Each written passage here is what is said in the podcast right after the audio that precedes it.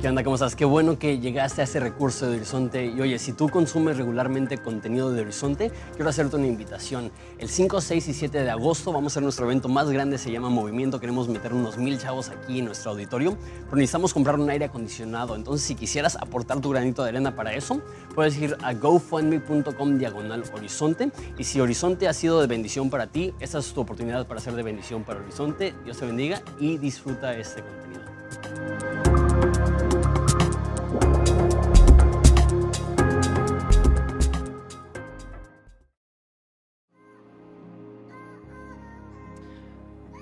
Muy bien, si tienes su Biblia, en Romanos capítulo 1, versículo 16, leemos los dos versículos y oramos. Solamente vamos a ver dos versículos así hoy. Dice así, eh, porque no me avergüenzo del Evangelio, porque es poder de Dios para salvación a todo aquel que cree, al judío primeramente y también al griego. Porque en el Evangelio la justicia de Dios se revela por fe y para fe, como está escrito, mas el justo por la fe vivirá. Oramos. Padre, te damos tantas gracias por esta oportunidad de profundizar una vez más en las escrituras, particularmente en el tema del Evangelio. Te damos gracias porque, como ya hemos visto en esta serie, el Evangelio es más vasto y más profundo de lo que nos podríamos imaginar y en el Evangelio podemos ver tanto acerca de ti que jamás nos imaginábamos que podría ser cierto. Es, tan hermoso y lleno de esperanza. Y Padre, te pido que, que hoy no sea solamente un ejercicio académico, aunque sí estaremos aprendiendo, sino que también sea un ejercicio espiritual en el cual tú nos transformas a través del poder del Evangelio, porque entendemos que al tratar del Evangelio estamos tratando con lo más grande e importante, el poder más fuerte que existe. Es en tu nombre precioso que pedimos esto. Amén como dije en la oración, ya hemos estado mencionando mucho acerca del Evangelio en esta serie. De hecho, toda la serie de Una Nueva Sociedad, toda la serie de Romanos, vamos a hablar bastante del Evangelio. Es más, la mayoría de personas están de acuerdo que el tema y el enfoque del libro de Romanos es el Evangelio. Del capítulo 1 al 11 se podría llamar eh, la, teología o la doctrina, o más fácilmente el Evangelio explicado y después en el versículo, en el capítulo 12 al 16, el, el, enfoque es el resultado del Evangelio. Los primeros 11 capítulos son qué es el Evangelio, los últimos 5 capítulos son qué produce el Evangelio en la vida del cristiano. Entonces estaremos hablando demasiado acerca del Evangelio, pero creo que es importantísimo, particularmente por lo que vamos a ver hoy, que el Evangelio es poder de Dios. Pero eh, ya he dado una definición muy, muy, muy básica, así pensando en lo más sencillo posible que cualquier persona pueda entender eh, acerca del Evangelio. Y la definición que dimos es que el Evangelio es el buen mensaje de Jesús. Entonces, súper sencillo, pero hoy vamos a ver una definición más concreta a través de esos dos capítulos. De hecho, vamos a ir literalmente palabra por palabra explicando lo que está sucediendo aquí. Pensamos en, versículo 16, dice, porque no me avergüenzo del Evangelio. Entonces inicia en esa frase, ¿por qué? Cuando ves un por qué en la Biblia, lo que está sucediendo es que está dando una explicación de lo que sucedió anteriormente. ¿Y qué es lo que sucedió anteriormente? Si te acuerdas del mensaje anterior, el de la semana pasada, Pablo estaba emocionado, efusivo, apasionado por el Evangelio, tan emocionado por predicar el Evangelio que él está dispuesto a ir a Roma, que está mínimo a mil kilómetros de distancia de donde está escribiendo eh, el Evangelio ese, la carta de, de, los romanos, y él dice, no me importa cualquier dificultad, y, y, para nosotros es un poco difícil entender lo difícil que era en ese entonces moverse. Estamos hablando de cruzar caminando cientos, si no es que miles de kilómetros a través del desierto. Imagínate a lo mejor con calor tipo Mexicali, con temor a que haya gentes que te puedan asaltar, personas que, que puedan a lo, a lo, mejor intentar hasta matarte. Tenían que tomar barcos, que si conoces la vida de Pablo, en su vida tres barcos se hundieron y lo dejaron en alta mar. Entonces, simplemente el viajar en condiciones del primer siglo no era nada fácil y él estaba dispuesto a cruzar desiertos para ir a Roma porque él creía el mensaje del Evangelio, porque él creía en el poder del Evangelio. Y es chistoso ahorita que estamos viendo lo del tour de ir a, Guadalajara y a Querétaro y a la Ciudad de México y a Acapulco y a Puebla. Eh, rentamos un camión y hay personas que se están quejando de que en el camión no hay wifi. y me da un poco de risa porque digo, si supiéramos la dificultad que tenía Pablo para viajar en ese entonces y las comodidades que tenemos nosotros, no solamente las comodidades, las oportunidades que tenemos.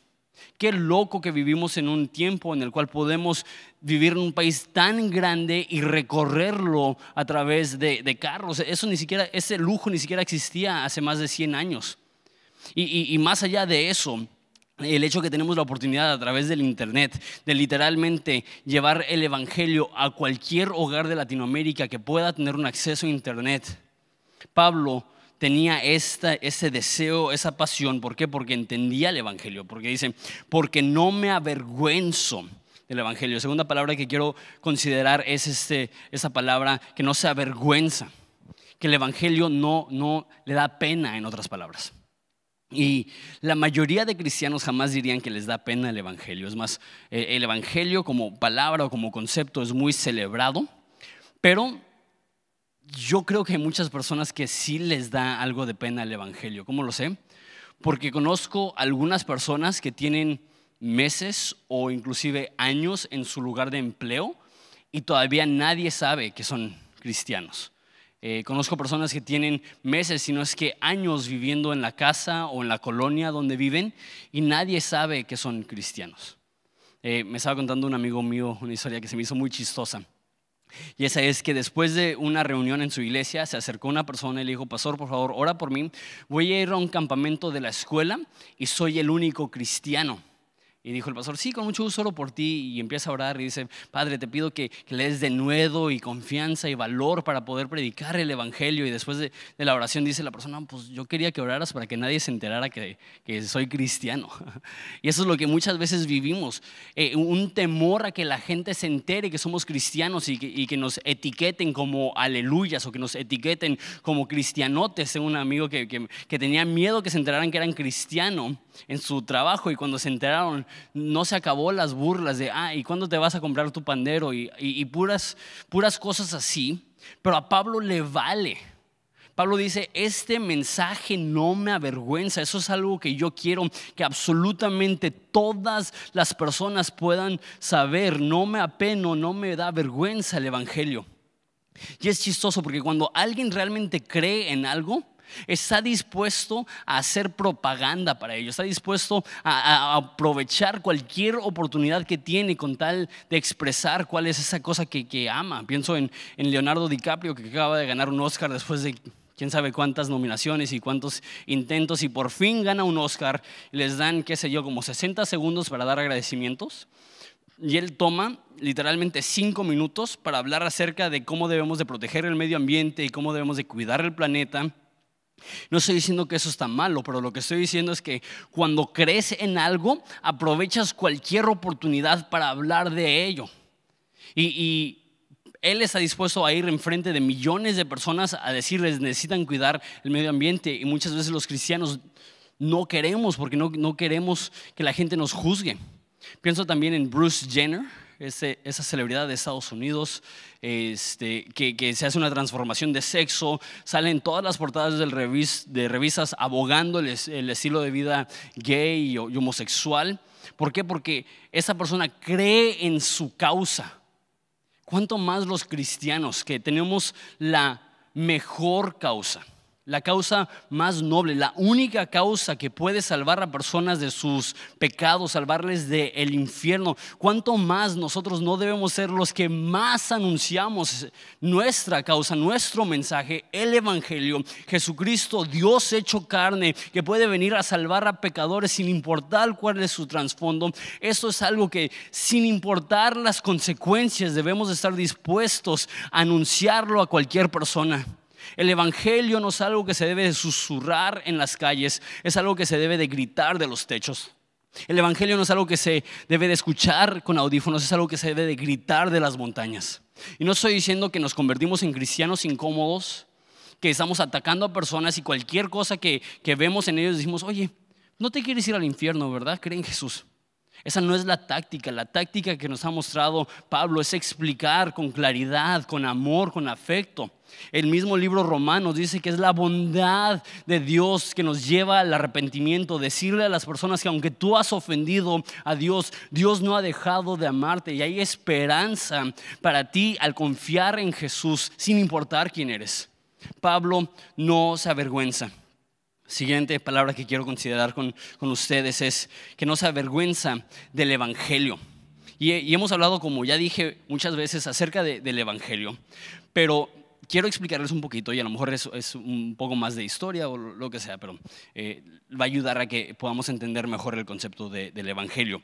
La palabra evangelista o evangelio no era una palabra religiosa o cristiana cuando se utilizaba en, en la Biblia, era una palabra militar que los cristianos se apropiaron porque explica muy bien lo que está sucediendo. La palabra evangelio, ya les he dicho, buenas noticias o buen mensaje, pero era específicamente apropiada a, una batalla. Cuando un ejército ganaba, se decía que ellos tenían buenas noticias, tenían un evangelio, es la palabra que hubieran usado en griego. Y el evangelista era la persona que después de la guerra corre a regresar al pueblo, a anunciar en las calles, el rey ha vencido. El rey ha sido victorioso, hemos ganado la batalla, hemos ganado la guerra. Yo creo que se imaginen un, pueblo en el cual todos los hombres de, edades de, guerra que están fuera, cualquier hombre de, 16 a 55 años está fuera. Y lo único que hay en estos pueblos son ancianos, mujeres y niños. De repente llega alguien que lo ven de lejos y dicen, trae buenas noticias y se paran las esquinas y dice, hemos vencido, el rey viene de regreso con su ejército, vamos a celebrar. Pongan la música, decoren el palacio, limpien las calles, prepárense porque el rey victorioso vendrá. Eso es lo que significaba un evangelista. Y está haciendo referencia a eso. Pablo está llegando y la razón que él tiene tanto deseo de comunicar ese mensaje es porque él reconoce que es un mensaje de victoria, que Dios venció, que Jesús venció en la cruz sobre cualquier enemigo que teníamos. Vamos a hablar de eso en un segundo. Pero la realidad es que para Pablo el mensaje del Evangelio no solamente que no le da vergüenza, o sea que está dispuesto a de repente ponerse una playera que dice Jesús, y no, que, no, no, me da vergüenza. No, es más que eso. E, es que él cree que el mensaje del Evangelio es algo que es digno de ser compartido con absolutamente cualquier persona. Siguiente palabra, porque no me avergüenzo del Evangelio, y nos dice por qué no se avergüenza. Dice, no me avergüenzo del Evangelio porque es poder de Dios. Y, y me encanta esta frase. Eh, de hecho, cuanto más la considero y la medito, más me gusta no dice que el Evangelio es un poder o, que el Evangelio es uno de los poderes o que el Evangelio es una forma en la cual se manifiesta el poder de Dios. Dice, el Evangelio es poder de Dios. ¿Qué significa eso? Que podemos considerar cualquier cosa en el universo que nos asombra acerca de Dios y el Evangelio es aún más poderoso. Cuando hablamos acerca del poder de Dios, normalmente lo primero en lo que pensamos es eh, en, la creación, en el universo, en las galaxias. Y decimos cosas como, ¿qué tan poderoso es Dios que con su palabra crea bolas de fuego ardiendo a millones de años luz de distancia que ilumina nuestra noche solamente para darnos un panorama en la noche que al verlo digamos, Dios tiene que existir. O pensamos a lo mejor en lo complejo que es la vida o lo complejo que es el cuerpo humano, que tenemos tantas tantos tejidos y órganos y células y todas esas conformadas de átomos y, parece ser que cuanto la ciencia más descubre, más complejo es todo y, y descubren que realmente para que funcione el cuerpo humano hay tantas variables que es un milagro la vida humana. Y vemos eso y decimos, sí, no solamente existe un Dios, pero si existe un Dios es un Dios increíblemente poderoso al considerar la creación. Por eso dice David que, que el necio ha dicho en su corazón que no existe Dios. La realidad es que al observar la creación, lo grande que es el universo, al observar lo compleja, lo, complejo que es el, el existir en este mundo, nos damos cuenta que Dios existe. Sin embargo, Él no dice el poder de Dios es la creación o el poder de Dios es el universo. Él dice el poder de Dios es el Evangelio. Me encanta cómo lo dice C.S. Lewis. C.S. Lewis dice que para crear el universo Dios no sudó ni una gota de sudor, pero para salvar a un pecador tuvo que sudar gotas de sangre. Que cuando Dios dijo sea la luz, se crea todo. Pero para sanar a un pecador tiene que derramar la sangre de su Hijo precioso. O sea, a Dios no le costó nada crear el universo, pero redimir el universo, comprar el universo, pagar por el universo. Es un, es un costo que no entendemos la magnitud y es un poder que se tuvo que ejercer, que no entendemos la, la profundidad de ese poder. Es más, leemos que el Evangelio es poder de Dios y aunque sí eso despierta en nosotros un, sentir emotivo de, ah, qué buena onda, el Evangelio es poder de Dios, difícilmente realmente entendemos qué tan poderoso necesita ser Dios para salvarnos, qué tan poderoso necesita ser Dios o cómo se, se, refleja el poder de Dios. Y la razón es que no nos damos cuenta lo lejos que estábamos de Dios y lo imposible que era para Dios poder rescatarnos. Por eso eh, la próxima parte de Romanos empieza, y de hecho es, un tema muy bonito, muy alentador. Empieza así el versículo 18 que vamos a ver, no la próxima semana, porque la próxima semana Vamos a tener domingo juntos, va a, haber un mensaje especial de, de, domingo de resurrección, pero dentro de dos semanas vamos a seguir con Romanos y vamos a ver esto, porque la ira de Dios se revela desde el cielo contra toda injusticia. o sea, Dios odia el pecado y Dios tiene ira en contra de pecadores. Y tú dices, eso no se escucha, Padre. Pero en el Evangelio vemos cómo Dios provee salvación aún para personas que eran sus enemigos. Es un poder que cuanto más estudiemos el Evangelio, más lo entenderemos. Continuamos, dice, porque no me avergüenzo del Evangelio, porque es poder de Dios. Y nos dice exactamente para qué sirve ese poder dice, es poder de Dios para salvación. La palabra aquí salvación literalmente significa ser rescatados de o ser librados de. Y algunas personas dicen, pues yo, yo de qué necesito ser rescatado? ¿Yo de qué necesito ser librado? Pues según la Biblia hay muchas cosas de las cuales hemos sido salvos, pero yo veo en Romanos mínimo cinco áreas que quiero mencionar rápidamente, para que entendamos el poder de Dios, para que entendamos el poder del Evangelio. Lo primero y lo, más conocido es que cuando Dios nos salva, nos salva del infierno. Y eso, si, tienes tiempo en la iglesia, probablemente ha, sido una noción que tú has tenido. ¿Quieres ir al infierno cuando mueras? No, ah, ok, entonces cree en Jesús para que no tengas que ir al infierno cuando mueras. Y, eso es cierto.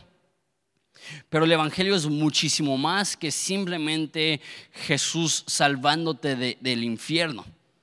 También somos salvos del diablo, vamos a ver un, un poquito más adelante.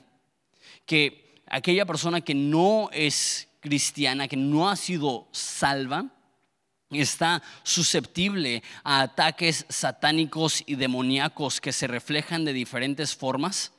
Las peores formas en las que se manifiestan ataques demoníacos es literalmente posesiones. Eso lo vemos en la Biblia y lo creemos porque lo vemos en la Biblia Alguien que no está protegido por Dios es susceptible a maldiciones.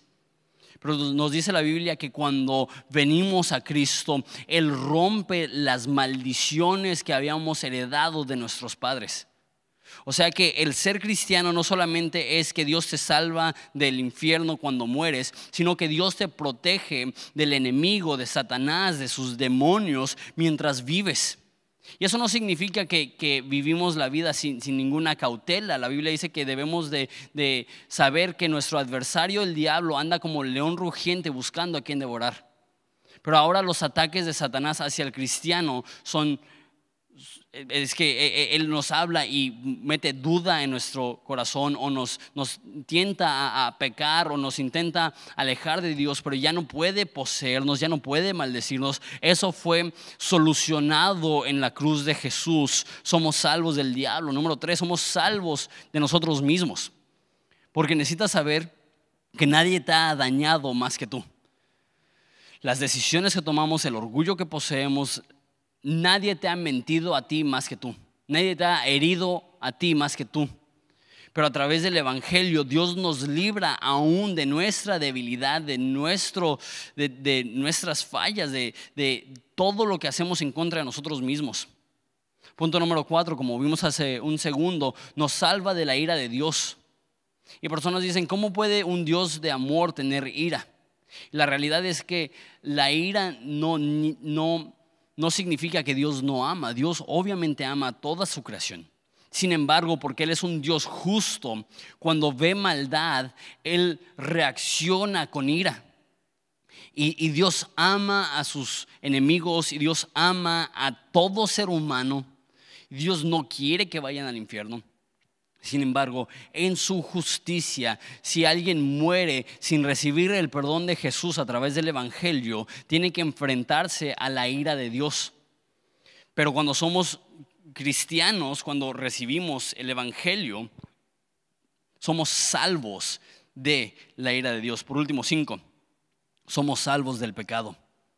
La Biblia dice que, éramos esclavos del pecado, que nosotros hacíamos lo que el pecado nos decía, que había, había una esclavitud dentro de nosotros, que, que no podíamos, que el pecado y las tentaciones eran más fuertes que nosotros y nosotros estábamos a la deriva.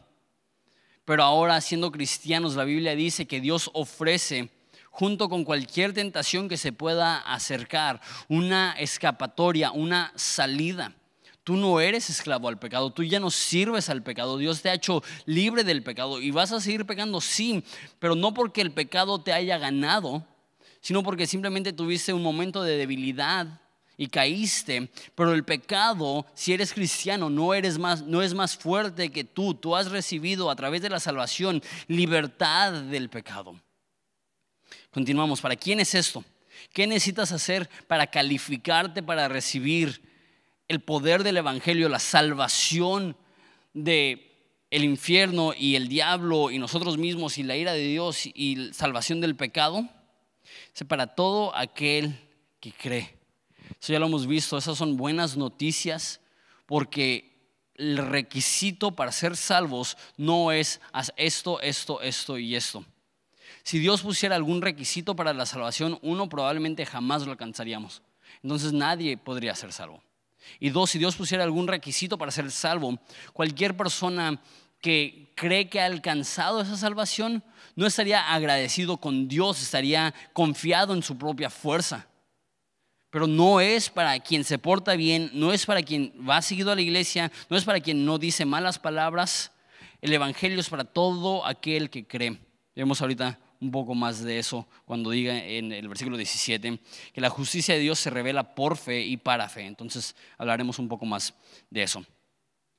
Siguiente punto, si estamos viendo literalmente frase por frase de, Romanos 1.16, dice, no me avergüenzo del Evangelio porque es poder de Dios para salvación a todo aquel que cree, e incluye esta frase, al judío primeramente y también al griego lo que está sucediendo aquí es, les recuerdo del primer mensaje de una nueva sociedad, es que los judíos habían sido eh, removidos de Roma y la iglesia en Roma eran únicamente personas que no eran judíos.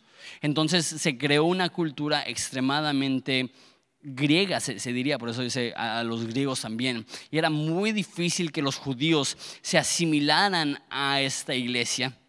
Imagínate, son personas que toda su vida han comido de cierta forma, tienen cierta cultura, y llegan a esa iglesia y los juzgan y los ven mal y simplemente es difícil. Y Pablo da esta afirmación, iglesia en Roma. Necesitas saber que el Evangelio es lo más poderoso que puede existir porque salva a pecadores, pero fue dado primeramente al judío. O sea, Dios ama a todos y puede salvar a cualquiera. Sin embargo, siempre habrá un lugar especial en el corazón de Dios por el pueblo de Dios los judíos siguen siendo el pueblo escogido de Dios y sigue siendo un pueblo que Dios ama y quiere ver salvo. Y vamos a ver más adelante que, que en toda la historia Dios ha guardado un remanente de judíos fieles. Y un día Dios va a renovar su obra a través de los judíos, pero no debemos de jactarnos pensando que, que esto excluye de alguna forma a los judíos, al contrario, es para el judío primeramente, también para el griego. Ahora, eso lo dije también la primera semana. A lo mejor batallamos con esto porque no sé cuántos judíos haya en Horizonte. Eh, si, si, lo hay, bienvenido. Si, si, pues qué padre que estás aquí. Pero la realidad es que eso no es un problema que, a la cual se enfrenta realmente la iglesia mexicana. Pero lo que veo aquí es que la segregación que se vivía en ese entonces era bien intensa, era bien fuerte, era bien difícil. Porque eh, no era, no era solamente separación social, era separación religiosa, era separación cultural. Y en México también suele haber cierta segregación, que, solamente gente de cierta educación se junta con cierta educación y gente de, escasos recursos se junta solamente con gente de escasos recursos y suele haber cierta enemistad donde gente de escasos recursos creen que los ricos son los del problema y los, los ricos creen que las demás personas son los del problema. Sin embargo, lo que yo veo en el Evangelio es que es tan poderoso que une aún aquello que la cultura separa. Y en Cristo no debe de haber rico o pobre o educado o sin educación o, separado por alguna raza o, nacionalidad sino que, que, el Evangelio es tan poderoso que nos pone en un parejo en un plano parejo, todos ante la cruz, reconociendo que, todos necesitamos este poder. Continuamos, versículo 17. Dice, porque en el Evangelio, entonces nos explica una vez más esta palabra por qué, nos explica cómo el Evangelio es el poder de Dios. Porque en el Evangelio la justicia de Dios se revela por fe y para fe, como está escrito, mas el justo por la fe vivirá. Okay, una vez más, espero que, no les moleste que eso se convierta en borrachas, en como un curso de historia, pero creo que es bien importante para entender la, la profundidad de estas cosas, darle un poco de contexto histórico. No me gusta para nada la traducción al español de la justicia de Dios se revela, porque entendemos justicia tú y yo como castigar a los malvados. Se hizo justicia. El culpable fue condenado y en el cuarto siglo, una persona que se llama Jerónimo, se llama Jerónimo, tradujo la Biblia de griego a latín. Entonces, la Biblia que se utilizaba en, en, la iglesia no era la Biblia con las palabras tal cuales habían sido escritas, sino que eran una traducción, al igual que nosotros tenemos la Biblia en, en español y no en, en griego, es, una traducción, entonces hay veces que palabras son bien traducidas, hay veces que no están tan bien traducidas. Pero el problema es que por cientos de años se utiliza la Biblia en latín. Y después de cierto tiempo ya nadie habla latín. Entonces los únicos que tenían acceso a la palabra de Dios eh, eran los líderes dentro de la iglesia. Y en los tiempos de, un hombre que se llamaba Martín Lutero, Nadie podía leer la Biblia en su idioma. Los únicos que podían entender las, cosas de la Biblia eran, eran, los líderes cristianos, los líderes de, la iglesia.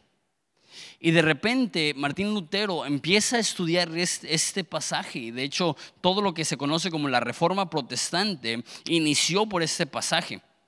Y se empezó a dar cuenta que en el griego original la palabra no es como latín justicia o español justicia, sino que la palabra literalmente significa la virtud o la rectitud.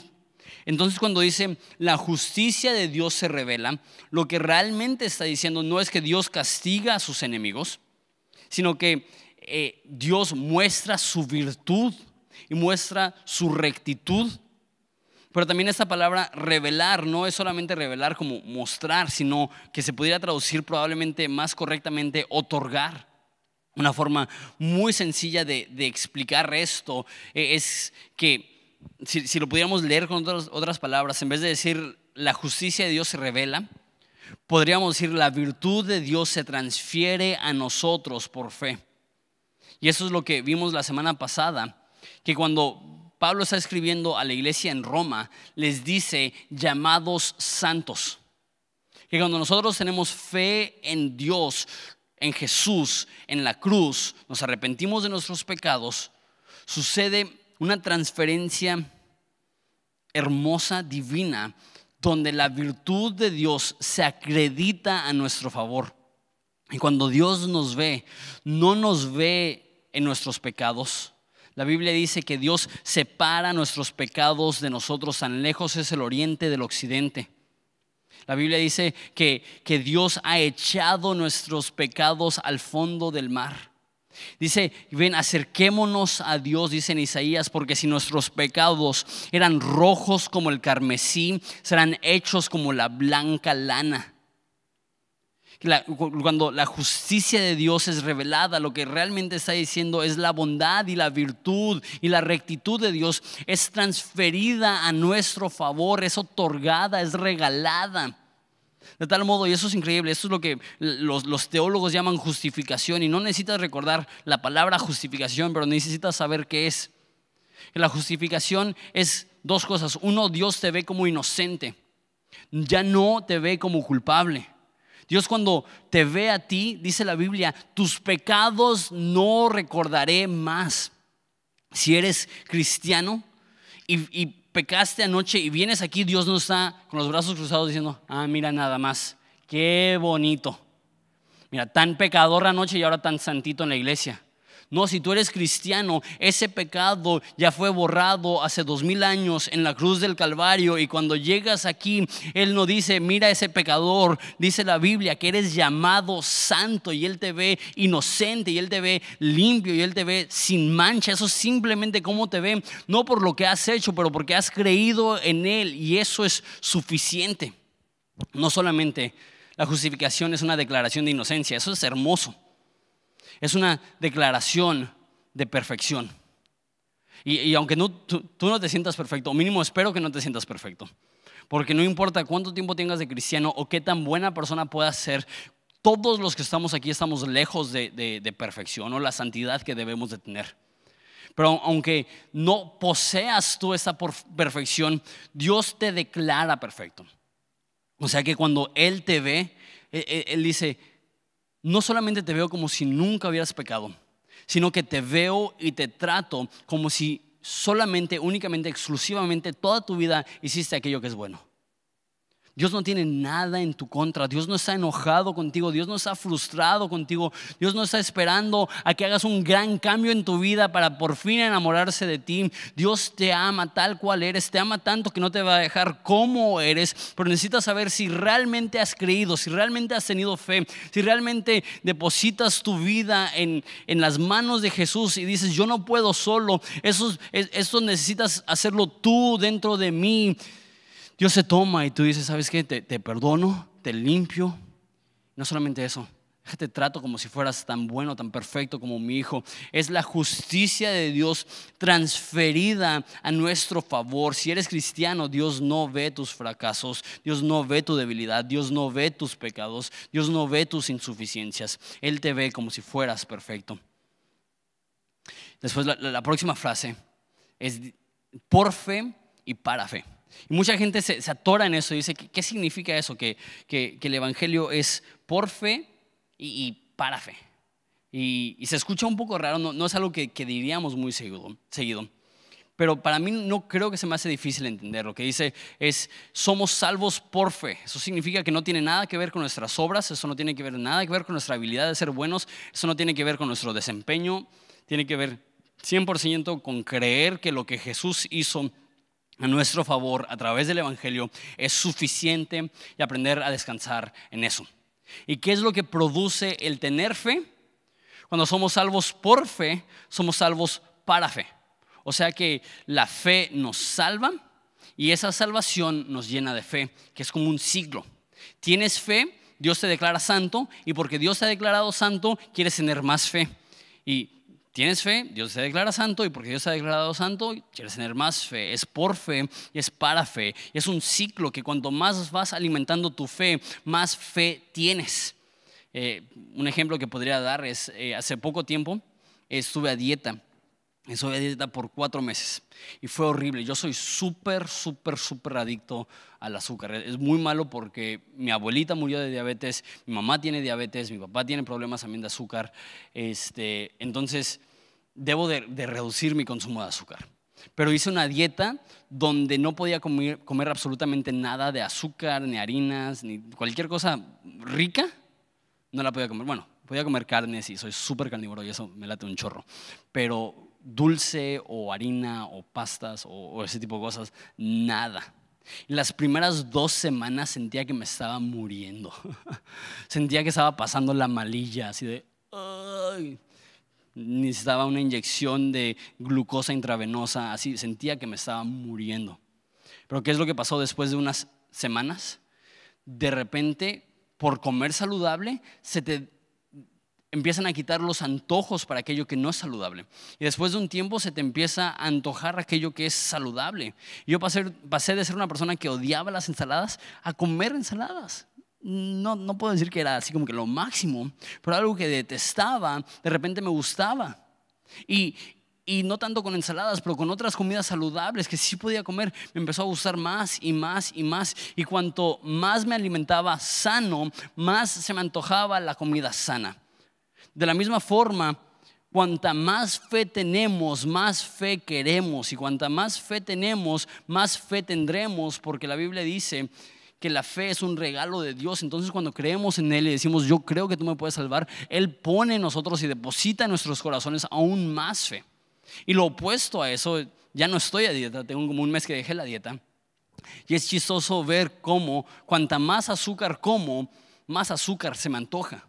Y simplemente parece ser una regla de la vida, que aquello que alimentas es aquello que vas a querer. Y, lo que está diciendo es, aliméntate de la fe. Cuando tienes fe, Dios te salva. Y eso es por fe y para fe. Y nos explica exactamente qué es lo que quiere decir por eso. Y con la última frase que vamos a ver hoy. Dice, este, la justicia de Dios se revela por fe y para fe y da un ejemplo. Como está escrito, mas el justo por la fe vivirá. Con eso terminamos una explicación un poquito larga de, qué significa, más el justo por la fe vivirá. Hace ya cuatro o cinco años tuvimos una serie en el libro de Habacuc, se, llamaba Una ciudad corrupta, y hablamos del libro de Habacuc. Y esta cita, más el justo por la fe vivirá, es palabra por palabra del libro de Habacuc, por eso dice como está escrito. Y la frase completa es, mira al orgulloso sus caminos no son rectos, mas el justo por la fe vivirá. Y da este contraste, el contraste entre el orgulloso, que sus caminos no son rectos, y el que tiene fe, que es justo, el justo vive por la fe. Entonces, lo que vemos aquí es que este concepto de fe es lo opuesto a tener orgullo. Muchas veces creemos que lo opuesto a la fe es la duda. Fe es certeza, entonces lo opuesto es duda, pero no. Me gusta como le dice un pastor que se llama Tim Keller, que la duda no es lo opuesto a la fe, la duda es el ejercicio de la fe. Porque cuando creemos y llegan dudas, necesitamos ejercer la fe para superar las dudas. Pero si tú estás aquí necesitas saber, no es malo tener dudas, es malo estancarte en las dudas. Pero las dudas son un ejercicio para tu fe. Lo opuesto a la fe es el orgullo. ¿Por qué? Porque el orgullo dice, yo puedo solo, no necesito a nadie. Pero la fe dice, no puedo solo, necesito una intervención divina. El orgullo dice, yo, yo, soy lo suficientemente bueno. La fe dice, yo soy tan malo que Dios tuvo que morir por mí. Soy tan malo que Dios tuvo que morir por mí, aunque Él me ama y Él quiso morir por mí. La fe reconoce que llegamos sin nada que ofrecerle a Dios.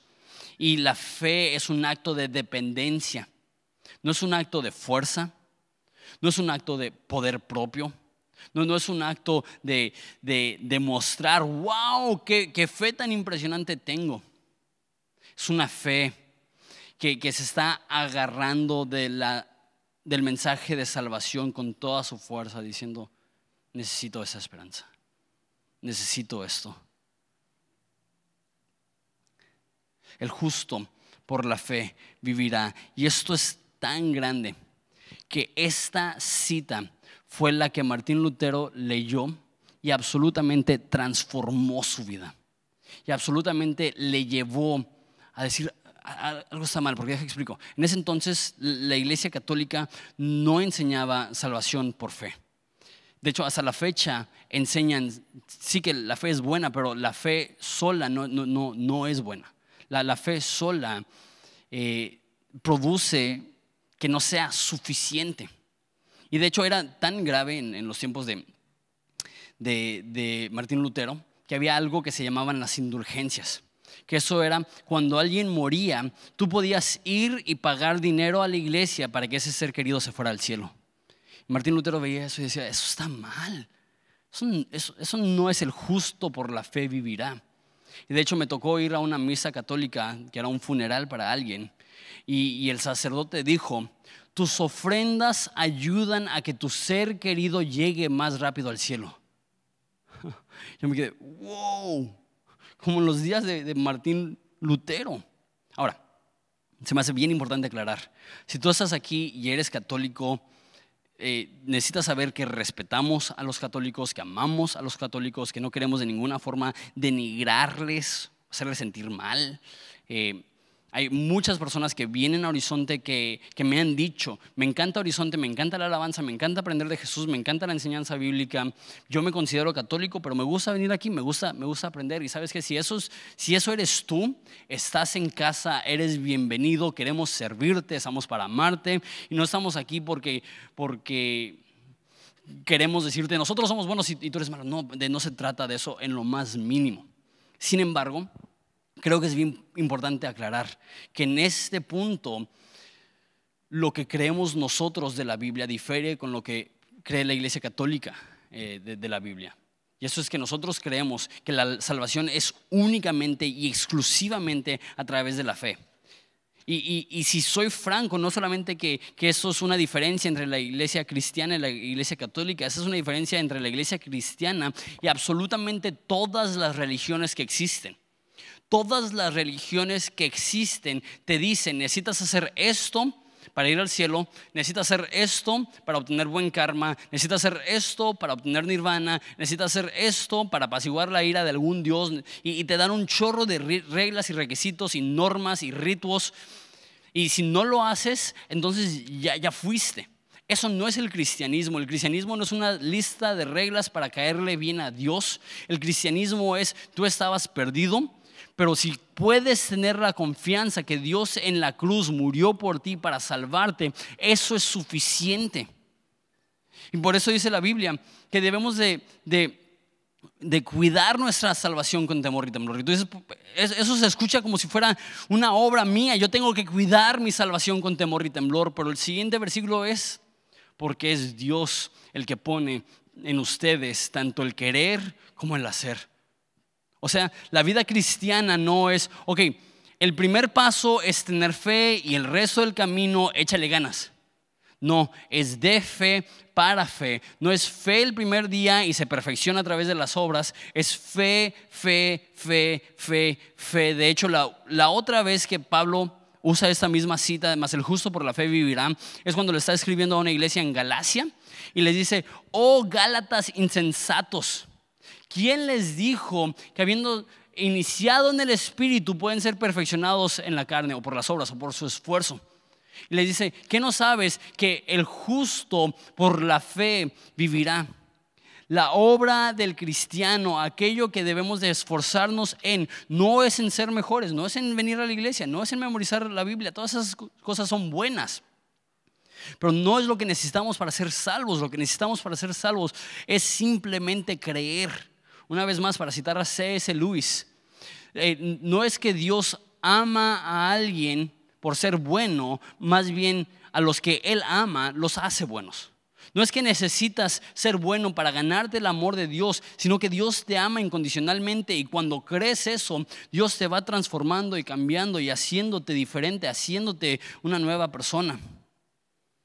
E, eso es el poder del Evangelio. El Evangelio es el poder de Dios en el cual Dios ofrece a personas perdidas un hogar y una salvación y una esperanza y una nueva vida. El Evangelio es poder de Dios y Pablo no se cansa de decirlo, Pablo no se cansa de anunciarlo, porque no hay ningún mensaje en el universo que ofrece tanta esperanza como esto. El Evangelio es el poder de Dios. ¿Oramos? Padre, te doy tantas gracias por este mensaje. Te doy tantas gracias por la realidad que el Evangelio es poder de Dios para salvación que no importa nuestro trasfondo, que no importa lo que hayamos hecho, que tú nos puedes perdonar y regalarnos tu justicia y limpiarnos y vernos como inocentes y vernos como perfectos. Padre, te pido por cualquier persona que pueda escuchar este mensaje, que su corazón sea movido a creer en ti, a confiar en ti, a descansar en ti, porque el Evangelio es el poder de Dios. Te damos gracias Jesús, eres demasiado buenos, bueno con nosotros, te necesitamos desesperadamente. Damos gracias por tu poder manifestado a través del Evangelio. En el nombre de Jesús. Amén. Hola, mi nombre es José Michel. Soy uno de los pastores aquí en Horizonte Ensenada, encargado del Ministerio de Producción. Si este ministerio ha sido de bendición para tu vida, nos gustaría que nos mandaras tu historia. Escríbenos a horizonteensenada.gmail.com También, si quieres bendecir económicamente nuestro ministerio, puedes ir a horizonteensenada.org diagonal dar Solo te pedimos que lo que des no interfiera con lo que hace tu iglesia. Gracias.